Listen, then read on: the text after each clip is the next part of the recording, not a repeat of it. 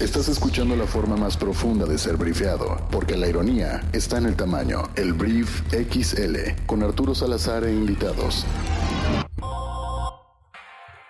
Hola, muy buenos días. Bienvenidos a esto que es el Brief XL para este viernes 12 de febrero.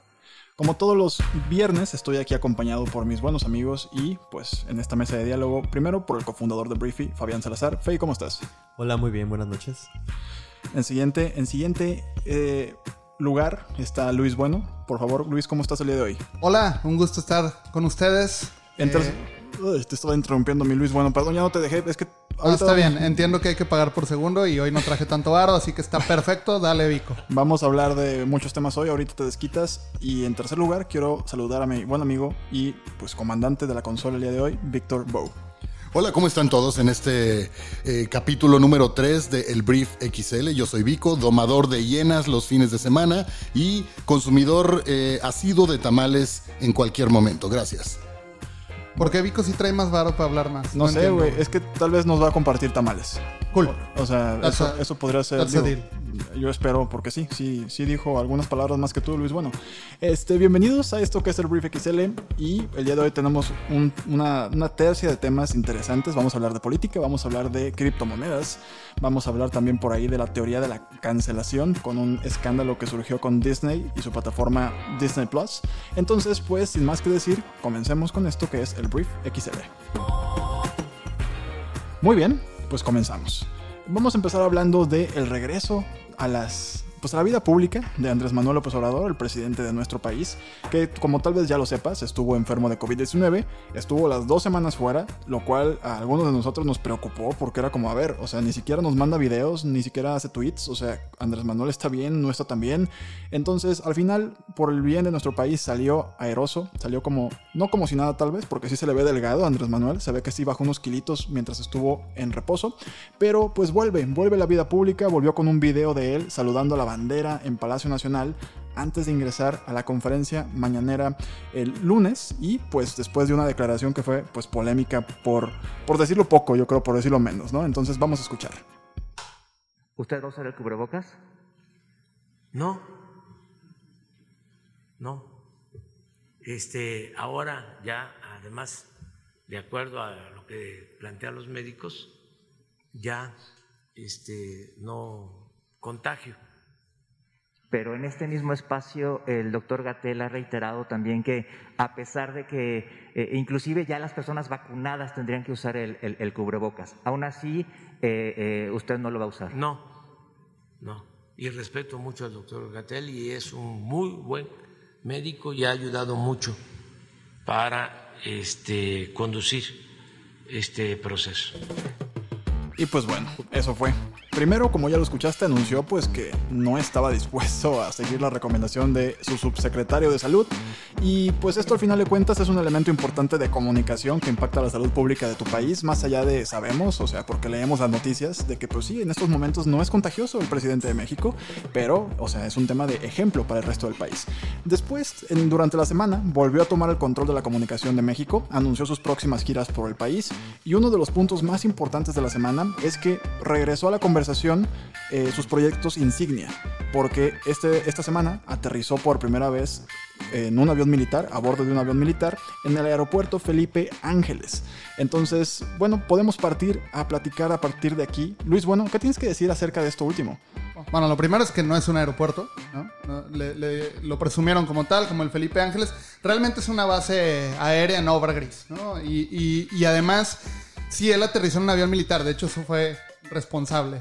Lo que no fue nada responsable es llevar un avión comercial, como el de Viva Aerobús, que, que también este, hizo un aterrizaje, eh, a aterrizar en un lugar con caminos temporales, maquinaria de obra, campers, sin control de pista, porque debe haber un control de tráfico en la pista y en, y en, las, en las calles laterales, eh, sin áreas restringidas, con la torre de control incompleta eh, es decir, sin una operación continua, por más que tuviera los equipos, es una torre de, control sin operación. Entonces, eh, y, un sinfín de cosas más. O sea, no puedes aterrizar un avión comercial en un, lugar tan inseguro. No puedes tomar esas irresponsabilidades solo por hacer un show y jugar a los avioncitos. Eh, creo que no, no, no estuvo cool. ese es mi opinión, obviamente personal, pero creo que pudieron haber hecho algo mucho mejor de, para que vistiera este regreso de, de- de Andrés Manuel y no, y no arriesgarse. Sí, o sea, al final de cuentas entendemos que el presidente pues quiso dar como un, un, un statement sólido, ¿no? Una vez que vuelves de dos semanas en las cuales no estuvo para nada en la vida pública. Entonces, ese es un tema, pero me, me gustaría enfocar, hablando de la comunicación que es tan importante, sobre todo de cara a las elecciones que tenemos ya en el mes de junio, pues, ok, el tema del cubrebocas. O sea, ¿qué, qué quiere decir Andrés Manuel con el cubrebocas? Víctor Bow, ¿qué opinas de esto? Pues mira, yo creo que, el tema del cubrebocas, más bien el tema de la comunicación con gobierno, con, eh, el gobierno federal, tiene que ver con absolutamente cada cosa que pasa. Por un lado, el tema del cubrebocas, que fue lo primero. Llegó con bombo y platillo, de ahí surgieron un sinfín de memes, incluido un momento, una fotografía eh, donde lo captan bajando del, del- de, de un avión con cubrebocas y justo cuando se va a tomar una fotografía con otras personas con cubrebocas, él se quita el cubrebocas. Yo no puedo ni siquiera calificar eso como la forma en cómo se cuida impecablemente el gobierno de un país para efectos de comunicar responsablemente lo que tienes que comunicar como mandatario, como, como el jefe supremo de las Fuerzas Armadas y como el comandante eh, de, de todas las decisiones representando un país, me parece absurdo. Y eso lo uno a la forma en cómo quieres comunicar eh, forzosamente uno de tus grandes logros, la forma en cómo comunicas eh, el tema de, de cómo estrenar una primer fase, eso no se califica como una primer fase, no voy a entrar en el detalle que ya dijo Luis, pero la comunicación se desmorona en un segundo cada día, a cada paso que da. Y eso me parece tristísimo y más triste o igual de triste eh, como eh, las focas adiestradas que tiene por, por turbofanáticos aplauden. Me parece bastante triste y lamentable. Sí, y, aparte de, o, lejos de ver si, sus seguidores compran la narrativa o no, algo que sí creo que no es aceptable es decir mentiras, ¿no? En una comunicación oficial. ¿Y qué pasó? Que justo en los videos que presentaron decían que los tres aeropuertos estaban operables al mismo tiempo, el de Toluca, Ciudad de México y el Felipe Ángeles, y eso fue algo totalmente falso. Tuvieron que retrasar y mover eh, patrones de despegue y aterrizaje de los otros aeropuertos para permitir ese show. Entonces, vaya, ya basta de escuchar mentiras de una comunicación oficial. Esto sumando a lo que dices, Vico, la comunicación del gobierno deja mucho que desear. Además de todo el tema que tuvo que ver con, con esta afirmación tan... Pues ojalá la tenga muy bien fundamentada de cómo el aeropuerto de Santa Lucía es el aeropuerto en construcción más importante del mundo. O sea, me parece... Me parece hasta ridícula la afirmación considerando el problema mediático que fue la cancelación del otro aeropuerto. Y, y, y quieras que no, quizá lo tenga más fundamentado. Es un statement correcto porque todos los demás aeropuertos que estaban en construcción detuvieron el proyecto para atender la crisis de sanidad mundial que hay. O sea, claro que no lo dijo sabiendo eso, lo dijo con, con otra intención, pero no puede ser que presumas eso cuando hay más de 166 mil muertos oficiales. Sí, al final del día Andrés Manuel está de regreso. O sea, y eso es una buena noticia para todas las personas que están dentro de su partido, porque definitivamente sin Andrés Manuel les costaría mucho trabajo realmente lograr un arrastre importante de cara a la campaña política que ya se avecina, ¿no? Entonces se va a venir, o sea, un periodo yo creo que de mucho frenesí, en el cual Andrés Manuel va a intentar aprovechar lo más que pueda el espacio que tiene en su conferencia mañanera, porque también se viene la veda electoral. O sea, se supone, hasta el momento tengo entendido, que el INE sí le dijo a Andrés Manuel, no se puede transmitir de forma íntegra y por lo menos de forma completa tu conferencia mañanera en ciertos espacios de tiempo que pues van a haber elecciones en gobernaturas, va a haber elecciones en diputaciones federales, en alcaldías. Entonces Andrés Manuel tiene que aprovechar para lograr llegar arriba junto con su... Digo, su percepción está arriba y esa es la gran ironía de nuestro país, ¿no? Su percepción como persona está arriba, su percepción como gobierno no está tan arriba. Entonces, para todas las personas que quieren aprovecharse y subirse a la ola de Andrés Manuel, de alguna forma necesitan que Andrés Manuel empiece a generar comunicación de este tipo, que como todo, ¿no? A algunas personas les va a hacer sentido y va a decir, Morena es lo mejor que nos pudo haber pasado, y hay gente que dice, ¿sabes qué? Morena no me gusta, y hay gente que todavía, aunque yo creo que cada vez somos menos, son los indecisos en este país, que no saben por quién votar, si por Morena o por el otro, ¿no? O sea, yo creo que está bastante clara la polarización entre uno u otro bando. Entonces, bueno, pues ya hablamos del regreso de Andrés Manuel, vamos al tema que sigue. Muy bien, vamos ahora con un, con un fenómeno que pasa en todo el mundo, que es el fenómeno de la cancelación. ¿no? O sea, el fenómeno de yo digo algo, yo hago algo y las redes sociales se encargan de crucificarme, ¿no? Se encargan de sacarme del aire, se encargan de que cancelen mi programa, se encargan de que me despidan. O sea, es algo que ha estado ocurriendo en todas partes del mundo. En México hemos visto desde intentos como algunos comediantes, ¿no? Que pues les pasó, pero lograron regresar. Algunos más recuperados, otros no tanto. Chumel Torres le, pues, lo sacaron de su programa de HBO, que yo creo que sí, sobre todo en pandemia, debe haber sido un golpe pues importante, ¿no? Para, para sus finanzas y su empresa. Pero más allá de todo eso, este, esta semana tenemos el caso de Lucasfilm, que pues es la casa productora de Star Wars, que pues es una casa productora histórica, por decirlo poco, y sucedió con una, una mujer, una actriz llamada Gina Carano, pues fue el día de ayer me parece despedida, fue separada de su lugar en la serie de The Mandalorian, que es una serie bastante buena, la recomendamos que está disponible en Disney Plus. Entonces Gina Carano pues fue despedida, se anunció en un comunicado que ya no va a aparecer más en la serie.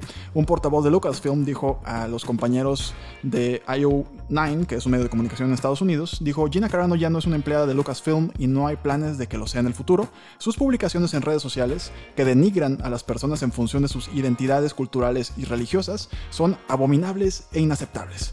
Entonces la noticia llega después de mucho tiempo en la que esta mujer fue, pues básicamente partidaria de varias causas extremas, de extrema derecha, podríamos decir que no es una persona de extrema derecha, que apoyó causas pues que tal vez son racistas o que condenaba a las personas que intentaban detener el racismo. Entonces, ¿dónde estamos parados? Esto está bien, está bien que la hayan despedido, el timing es sospechoso. Em, ¿Dónde estamos parados? Vamos a empezar con Faye.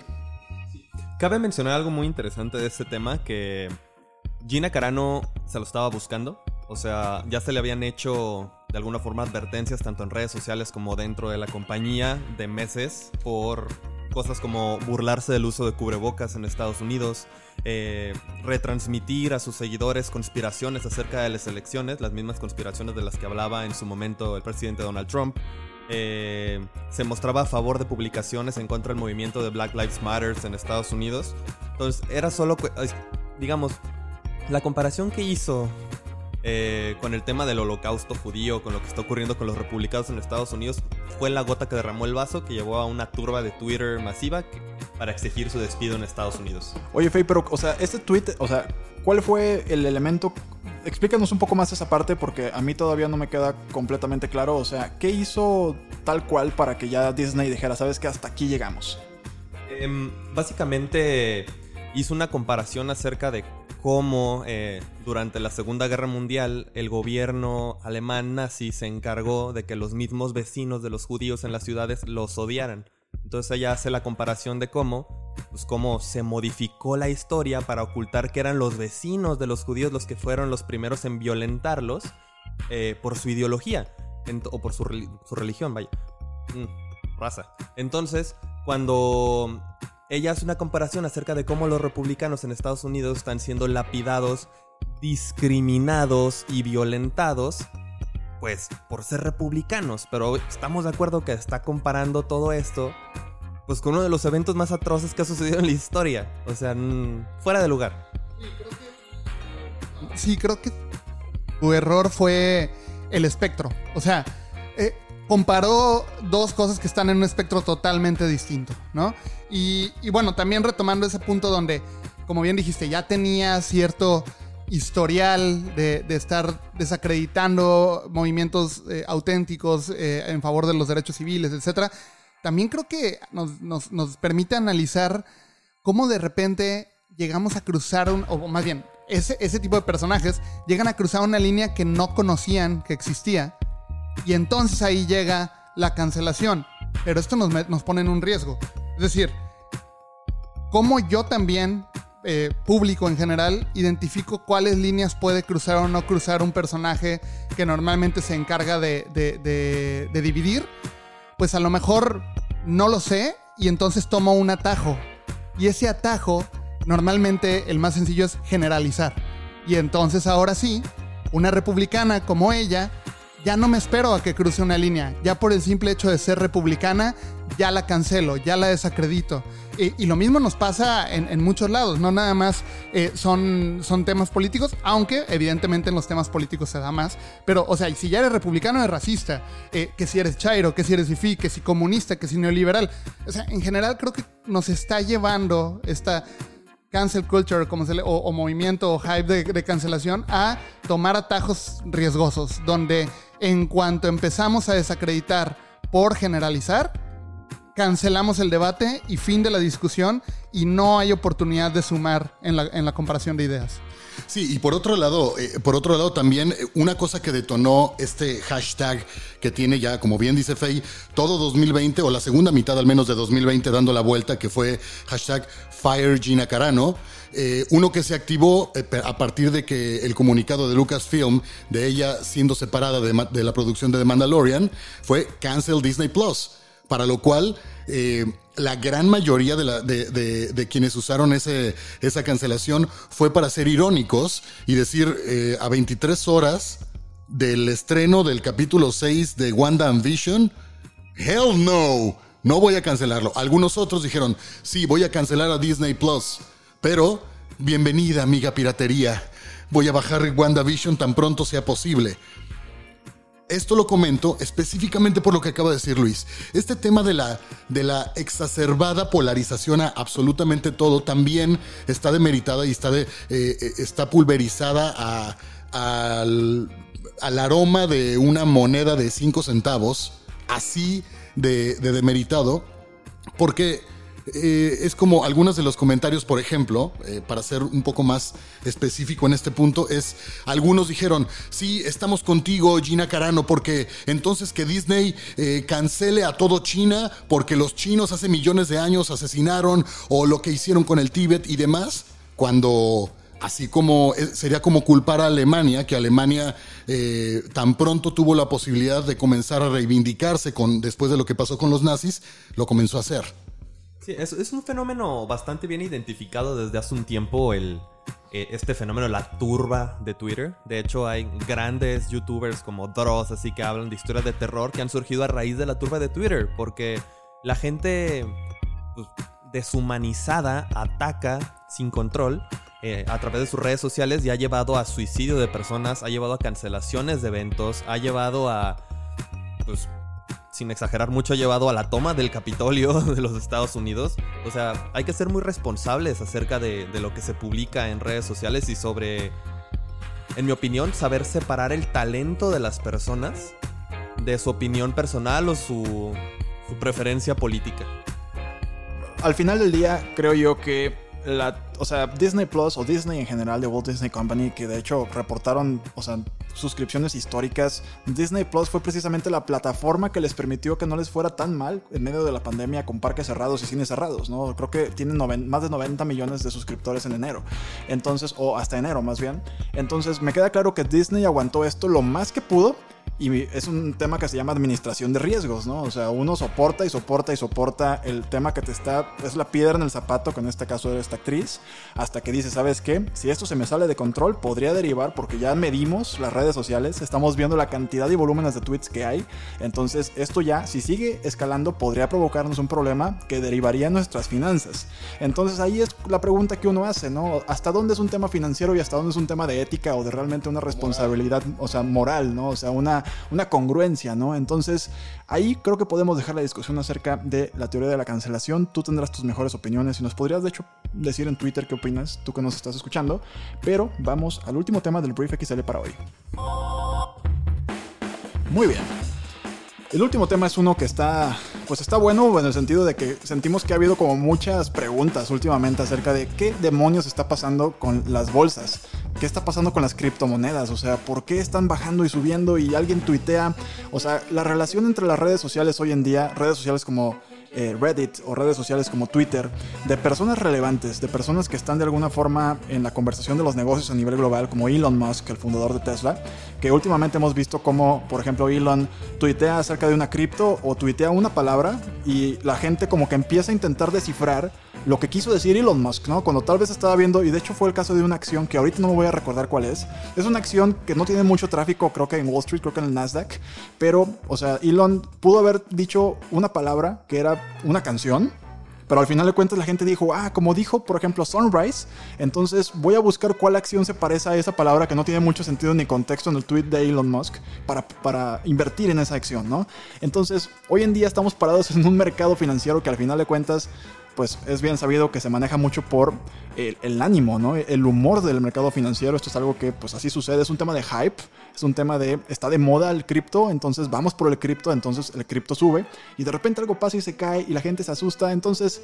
¿Dónde estamos parados, Luis? Bueno, no sé si quieres comentar algo acerca de esto. O sea, tú que estás también, pues tú eres una persona que invierte dinero. Este, ¿Cómo ves toda esta relación Elon Musk o redes sociales con pues, lo que pasa y que afecta el bolsillo de millones de personas. Sí, creo que ese hype que normalmente se genera es muy humano y ha pasado muchas veces. Eh, recordemos el fenómeno.com, ¿no? O la burbuja inmobiliaria, digo, también ocasionada por otros movimientos financieros este, bastante eh, sucios, pero, pero este hype de, donde la gente se suma y se sube, eh, nos ha pasado hasta en los food trucks, en los autolavados, como que queremos sumarnos al siguiente trend, al siguiente win. Y, eso nos lleva a nublar la visión, ¿no? A nublar la vista. De hecho, ahorita que mencionaste de una acción que también tuvo un, impacto incorrecto, recuerdo mucho cuando empezó la pandemia que la gente empezó a comprar acciones de Zoom. El asunto es que no se fijaron que era un Zoom que no era el, el software de, de videollamada, era otro Zoom que nada que ver y, eh, subió 1800% esa acción. Y entonces la SEC tuvo que llegar y regular y decir, oye, no, espérate, esto no, no, lo están comprando porque lo, porque lo quieran, se están equivocando. Sí, o sea, ha sido muy interesante ver el fenómeno de hay más gente, por lo mismo yo creo que de, los medios de comunicación y las redes sociales que ha habido mucha cobertura del tema de las acciones y del tema de las criptos. Creo que ha habido mucha gente que se ha metido por lo menos a las aplicaciones que ya te permiten apostar fácilmente desde como Robinhood o como... Es, apuesta, es una apuesta completamente. Sí, Toro, todas ellas que ya te dicen, oye, este... Em, de alguna forma apuesta desde mil pesos y puedes apostar una pequeña fracción del Bitcoin. Entonces la gente está entrando ahí. Lo que está provocando es que se masifique eso, que antes era de que, oye, le voy a hablar a un broker a mi banco. Entonces él me va a ayudar a comprar una acción en la bolsa en México o en Estados Unidos o donde sea. Ahora cualquiera puede hacerlo en su celular. Y eso ha provocado que la verdad haya gente desinformada que quiere subirse a ganar dinero pero pues que piensa que va a ganar dinero en una semana. Entonces, este, eh, ¿tú qué piensas, Faye? Eh, a mí lo que me está gustando mucho de este movimiento va más dirigido, digo, va a sonar bastante extraño, pero como la, la democratización de la compra de acciones. O sea, por lo menos desde mi postura muy ingenieril, siempre se había visto como, ah, el mercado de valores. No, tienes que haber estudiado, pues, toda la vida para saber leer la bolsa de valores y saber hacer dinero en, bolsa de valores. Entonces, esta, esta vibra que a mí me genera se me hace muy similar a lo que tenían los piratas de Silicon Valley eh, cuando empezó toda la onda de Apple y Microsoft. ¿Por qué? Pues porque la gente se está organizando, la gente se está dando cuenta que si reúnen la cantidad suficiente de dinero para comprar una sola acción, esta acción va a subir. Entonces, pues ya tienes comunidades enteras en Discord, en Reddit, juntando a todos los followers que puedan, pues para ¿por qué? Pues para comprar la siguiente criptomoneda, porque ya se dieron cuenta que si todos la compran, va a subir. Entonces, se podría decir que rompieron el... Oh, they cracked the code. Sí, aunque creo que algo que vale la pena nada más recomendar es, es una recomendación que no es una propuesta de inversión ni nada por el estilo, es cuando la democratización nos permite invertir así, hay que ser muy responsables y hay que decir, oye, si voy a invertir a este tipo de apuestas, pues invierte en lo que estás dispuesto a perder. Si estás invirtiendo algo que no estás dispuesto a perder, ponte a estudiar, ponte a hacer tu chamba, revisa en qué estás invirtiendo y entonces hazlo de la manera correcta. Y yo, yo tengo, yo soy absolutamente neófito en todos estos temas, siempre lo voy a insistir, por eso tengo a mi broker favorito, el señor tres veces honorable Arturo Salazar de la Borbolla, de la Pompa y Pompa de la O, pero tengo, me llama fuertemente la atención, en el episodio pasado, Arturo comentó eh, discutimos aquí un poco el tema de cuando Elon Musk aventó el petardo eh, a favor de Dodge y Dodge se va al cielo, ¿no? Esta semana arranca la compañía de Elon Musk metiendo mil y tantos millones, 1.5 eh, eh, mil millones, 1.5 mil millones de dólares, pero a Bitcoin. Where is the pub, Robin? Aquí huele a gato encerrado para mí, me llama muchísimo la atención, pero también tiene que ver con esta, esta figura que se divierte con absolutamente todo con lo que se puede divertir. Es lo único que puedo sentir al respecto, pero me llama fuertemente la atención. No, o sea, lo que. O sea, si, si, vamos al principio de la conversación acerca de las criptos, lo que dijimos es: es un tema de moda, sí, pero también es un tema de validación. Entonces, las criptos durante mucho tiempo habían estado de alguna forma apestadas por los sistemas financieros, ¿no? Era algo que no está regulado, que de hecho siguen sin estar regulado per se. O sea, no hay nada que lo esté sustentando como el oro o algo más sólido, pues más tangible. Entonces, eso provocó que la gente no se animara a invertir ahí. Entonces, lo que está pasando es que cada vez más instituciones financieras, vez más empresas como Tesla, ahora que va a estar en algunos meses a punto ya de aceptar criptos, Bitcoin en específico, todo esto le da validación a algo que se supone que era peligroso. Entonces, cuando esto se convierte en algo que la gente empieza a usar, pues como todo, ¿no? En algún momento la humanidad dijo, esta moneda o este pedazo de metal va a valer. ¿Por qué? Porque aquí está. Aquí la diferencia cuál es, que ahora estamos en el mundo digital y no lo podemos ver y mucha gente no lo puede entender realmente. Pero mientras más instituciones financieras y más empresas del tamaño de Tesla, ¿no? Porque no estamos hablando de cualquier compañía, te permita pagar y te permita darle un valor tangible y te permita entender que tal vez un Bitcoin ya vale un carro, entonces ya dices, ah, caray, ya me animo a invertir y eso provoca que el precio del Bitcoin suba porque la gente dice, esta madre sí existe, o sea, sí tiene un sustento, aunque no lo entienda, pero tengo de alguna forma posibilidades de ganar dinero aquí. Algo bastante interesante que justo ahorita me acabo de acordar que tiene que ver con esto de que cómo darle valor a algo que no tiene pues que no tiene un lugar físico en el mundo. Hay otra red que apareció que me, me parece valioso mencionar que se llama Earth2. No sé si se lo han encontrado, digo, es un poquito más más profundo que las criptos porque apenas va lanzando, pero resulta que salió un software, una plataforma en línea que básicamente recreó el planeta Tierra en digital y sacó a la venta terrenos con dinero de verdad. Entonces tenemos gente que ya compró todo el estado de Colima y el valor Aquí tenemos a uno de ellos en la yo, mesa. Yo compré mi, casa en, en Air 2 y, compré un par de terrenitos más en Colima. He de confesar. Es un latifundista. Luis Bueno ya es un latifundista digital. No, lo, más interesante es que efectivamente el costo del terreno está aumentando. O sea, la mucho, gente, la gente que compró está aumentando muchísimo el precio. Entonces ya está apareciendo gente que así como con las criptos, pues el planeta Tierra es finito y pues Air 2 es finito. Entonces, pues la gente está comprando sus terrenos. Es como cuando podías comprar, o sea, esto es la versión inicial de esto, ¿no? Cuando podías comprar un pixel. ¿Se acuerdan de esa startup? Bueno, tal vez Faye no se acuerde, pero, o sea, en alguna ocasión una, una startup dijo, voy a dividir mi pantalla en un millón de píxeles y cada píxel va a valer un dólar. Entonces las marcas y algunas personas compraron cada pixel y el señor o señora, no sé quién haya sido, ganó un millón de dólares vendiendo píxeles para que tú pudieras decir, este pixel en esta página es mío. Entonces lo que tú dices es democratizar, no es darle el acceso a muchas personas de poder de tener activos nuevos que son intangibles, pero que ahí están y al, parecer llegaron para quedarse, ¿no? Entonces, con esto vamos a pasar a nuestra última dinámica que, em, bueno, es nuestra dinámica de nuestros tweets favoritos y vamos para allá.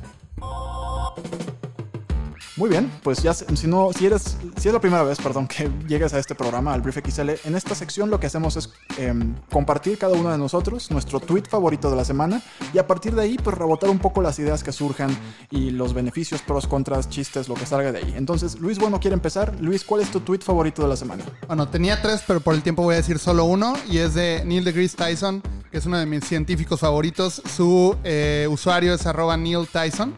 Eh, y puso al final del Super Bowl del domingo pasado, puso, Tom Brady fue el seleccionado número 199 en el draft del año 2000 de la NFL, lo que me indica que ocasionalmente, si no es que comúnmente, las personas que definen tu futuro potencial basados en tu desempeño pasado no tienen ni idea de nada. Lo dijo con otras palabras, pero bueno, horario familiar. Claro, no, y eso es algo muy real, ¿no? O sea, como O sea, digo, Tom Brady fue drafteado muy después de los primeros 10. Entonces, eso definitivamente, pues es un tema de si te esfuerzas, si te cultivas y todo esto, y si te juntas con el equipo correcto, ¿no? Si tienes un buen mentor, si tienes unos buenos compañeros, pues puedes llegar hasta donde llegó el señor Tom Brady, que ya lo, ya lo veíamos aventando su nuevo trofeo de barco a barco ahí en Tampa, este, en la celebración, en el desfile que hicieron en el agua. Entonces, muy bien, vamos a ver, Faye, ¿cuál es tu tweet favorito de la semana? Eh, emocionado por mi, mi contexto gamer en la mesa.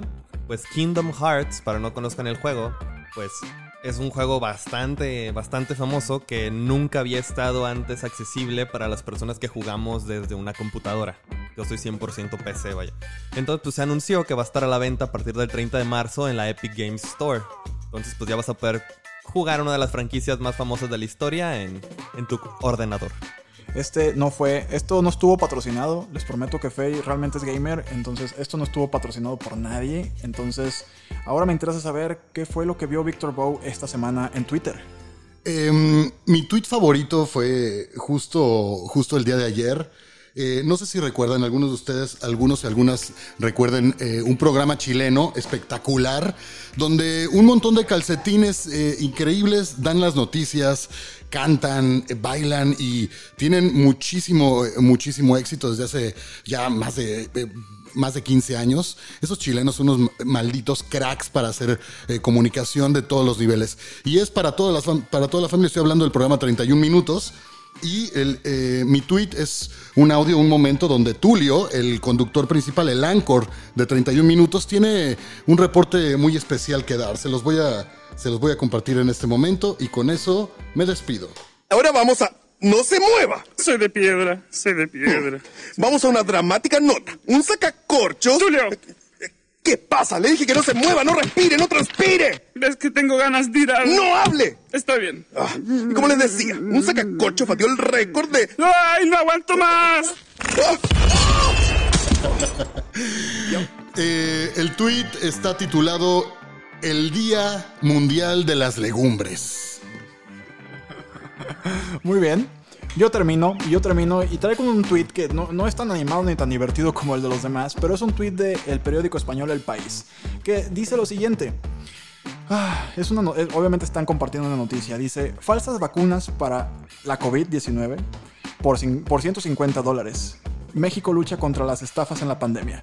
Amigos y amigas que nos están escuchando en México, hay mucha gente que ya está agarrando la necesidad que tenemos hoy en día en nuestro país por vacunarnos para hacer dinero con nuestra ignorancia. Entonces, hay gente que está vendiendo vacunas que te terminan enviando agua o cosas que no te curan, ni te, perdón, no te, nadie te cura el COVID, más bien que no te protegen en contra del COVID-19. Entonces, cuídense mucho, por favor, puras fuentes gubernamentales o farmacias. Digo, en México no van a llegar a las farmacias las vacunas en el futuro cercano, pero si estás en Estados Unidos o nos escuchas de un país en el que sí. De todos modos, cuídate y asegúrate de que adquieras tu vacuna contra el COVID-19 de una fuente confiable. Entonces, pues bueno, es hora de despedirnos porque ha llegado el final del el brief sale para hoy. Fabián, Fey, muchas gracias por haber estado aquí. Un placer, como siempre. Luis, bueno, como siempre, qué gusto tenerte, bro. El honor es completamente mío compartir la mesa con ustedes tres. Hoy sí se va a despedir Víctor Bow porque ya tiene su micrófono. Víctor Bow, gracias por estar aquí. Gracias a todos, buen destino y eh, disfruten, compartan en Twitter, en Instagram, compartan absolutamente tantas veces como puedan este tercer episodio y también vayan guardando sus tweets favoritos de la semana que viene y compártanlos y arroben en arroba briefing. Ya escucharon y bueno, yo me despido, yo soy Arturo Salazar y nos escuchamos en la próxima edición de esto que es el brief. Adiós.